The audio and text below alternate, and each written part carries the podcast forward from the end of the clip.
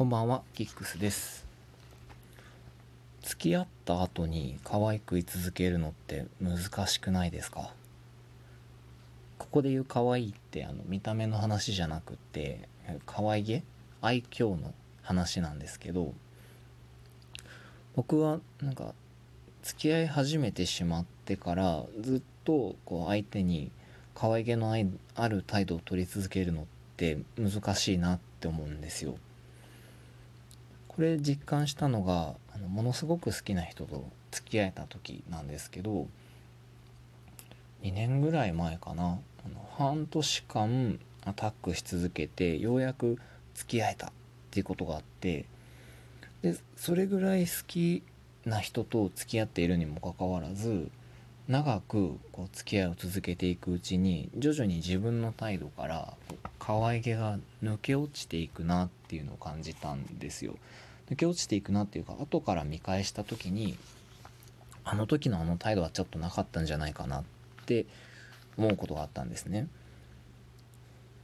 あのだから日常のこうちょっとした場面での態度がトゲトゲしくなってしまってたなって思うんです。例えばどんな時かっていうと相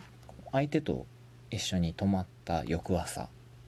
を想像してもらってこれがもし付き合う前だとか付き合った直後であれば朝こうふと隣の布団で目を覚ました相手に「起きよっか」って言われた時にこっちなんなら微笑みながらさっと起き上がることができたんですよ。どんだけ疲れてたとしても。なんですけどこう付き合いが長くなってくると泊まって翌朝「じゃあ起きよっか」って言われた時に「まだ寝るから」ってって言い張って2度寝3度寝をしてしまうってことがありました。でしかもこの「まだ寝る」っていう言い張り方が全然相手のことを思いやってないようなトゲトゲしい言い方なわけですね。つまりこう寝起きだとか、うん、と疲れてる時会社から帰ってきて疲れてる時だとかそういうこう自分の意識がちょっとふって緩んでる時の態度がどうもこう良くなくなっていくっていうのを感じたんですよ。いや別にこれって付き合う前に無理をして感じよくしていたわけではなくって自然にしてたら相手に感じよく思われてたんですけどなぜかそれができなくなってしまうっていうところがありました。別にあの世の中がで世の中で恋愛の話をする時に言われる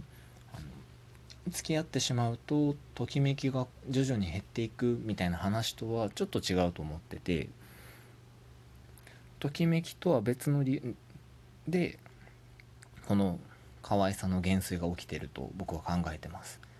なんでかっていうと2年間その人と付き合ってる間僕ずっとその人のことを好きだったので好きであるにもかかわらずなぜかふとした瞬間に、うん、可愛らしくない態度をとってしまうっていうのが僕の問題意識だったからなんですよ。でじゃあこれ何が原因なんだろうっていう考え事をした時に、えっと、参考になったのが今回読んだ本なんですけど江国香織さんの「いくつもの週末」という集英社文庫の本ですね。ここから今日は大きく2箇所引用したいんですけどあこの「いくつもの週末」っていうのは江国香織さんが主に夫とのこう生活を書いたエッセイ集です。で1つ目が「よその女」っていう概念なんですけどこれはあの朝会社に行く夫を江国香織さんが見送った後に江国香織さんは今頃夫はよその女に礼儀正しく感じよく挨拶してるんじゃないかなっていう想像シーンが想像するシーンがあるんですね。で要はそのよその女っていうのは具体的に言うと,、えー、と夫と同じ電車に乗り合わせる女とか同じ会社の多分綺麗な女とかよその会社の綺麗ではないかもしれないが多分いい声をしていて時々電話をしてくる女とかっていうような、まあ、夫のこう社会生活にふと現れるような女性のことです。でその女性に関して生国香織が考えているところを引用しますね。夫はその女のことを別に好きではないだろう。でもいい子だと思っている。彼女はいつも感じがいいから。よその女だから。怒ったり泣いたり夫の欠点を指摘したりしないから。そうつまり、うんと、ここでは夫婦の話なんですけどカップルになることって要は相手を自分の内側の人間、うん、よその人ではなくて中の人にする行為なんじゃないかなって思うんですよ。なので付き合いをすると外面が外面で触れ合うことがぐっと減るので、うんまあ、人間のふとした時の怠惰な様子とかが出てきてしまうっていうのが一つこう可愛げが欠けていくことの原因じゃないかなって思ってます。でもう一箇所この「いくつもの週末」で僕が好きだなと思って読んだところがあります。これはあの生国香織さんが夫と一緒にいるのがすごく好きなのにすごく好きなのに一緒にいると疲れるっていうところであの作家の江国香織さんと会社員の夫っていうのは週末だけしかまあ一緒の時間を過ごせないので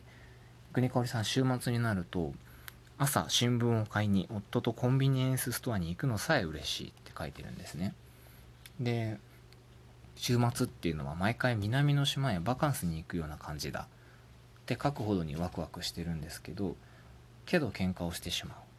この喧嘩をしてしまう部分について書いてるところを引用します。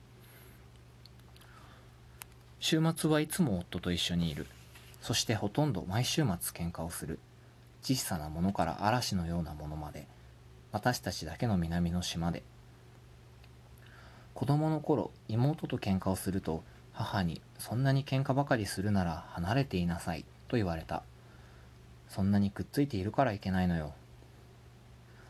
夫との間にも同じことが起こる。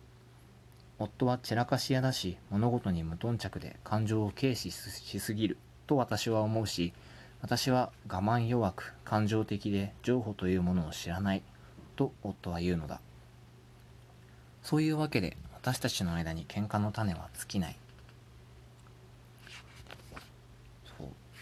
一緒にいるだけでバカンスに行くかのような気持ちになれるようなほどの相手なのにけど一緒にいると喧嘩をしてしまうんですよ。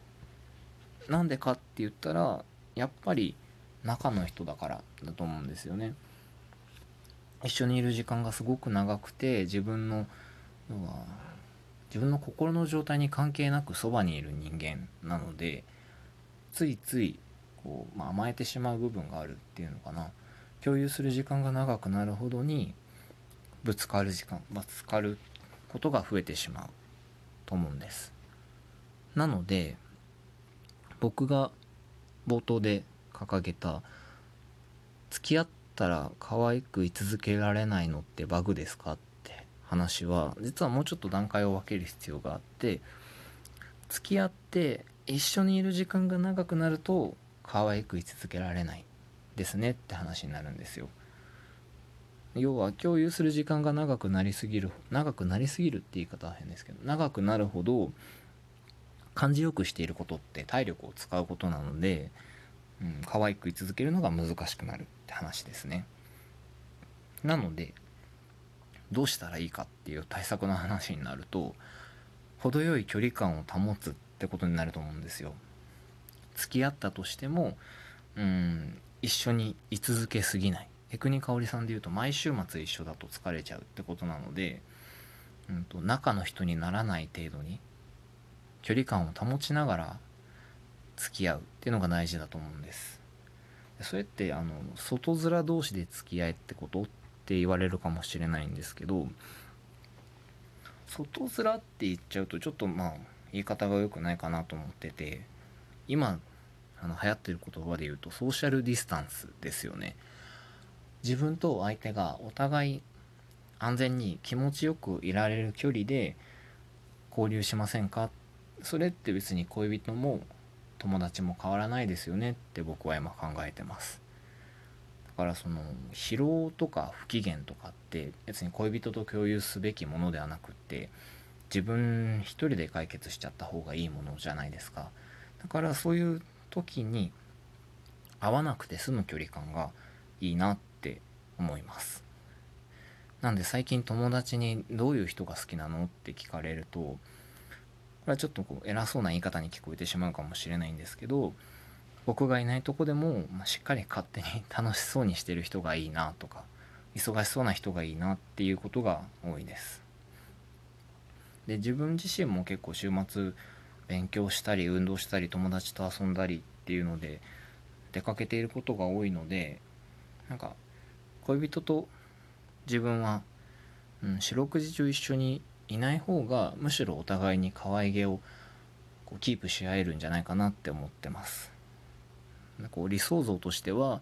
それぞれが外の世界で勝手に冒険してきてで時々集まってこう成果を発表し合うみたいな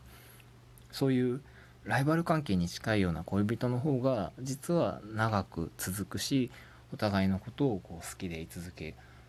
られるかなっていうふうにあの過去の恋愛でのこう反省から考えてます。ということで今回の「付き合ったら可愛くいられないのはバグですか?」っていう問いに対しては人間ってそういう部分あるから行動で対策していくしかないよねっていうのが僕の結論です今日はこの辺でおやすみなさい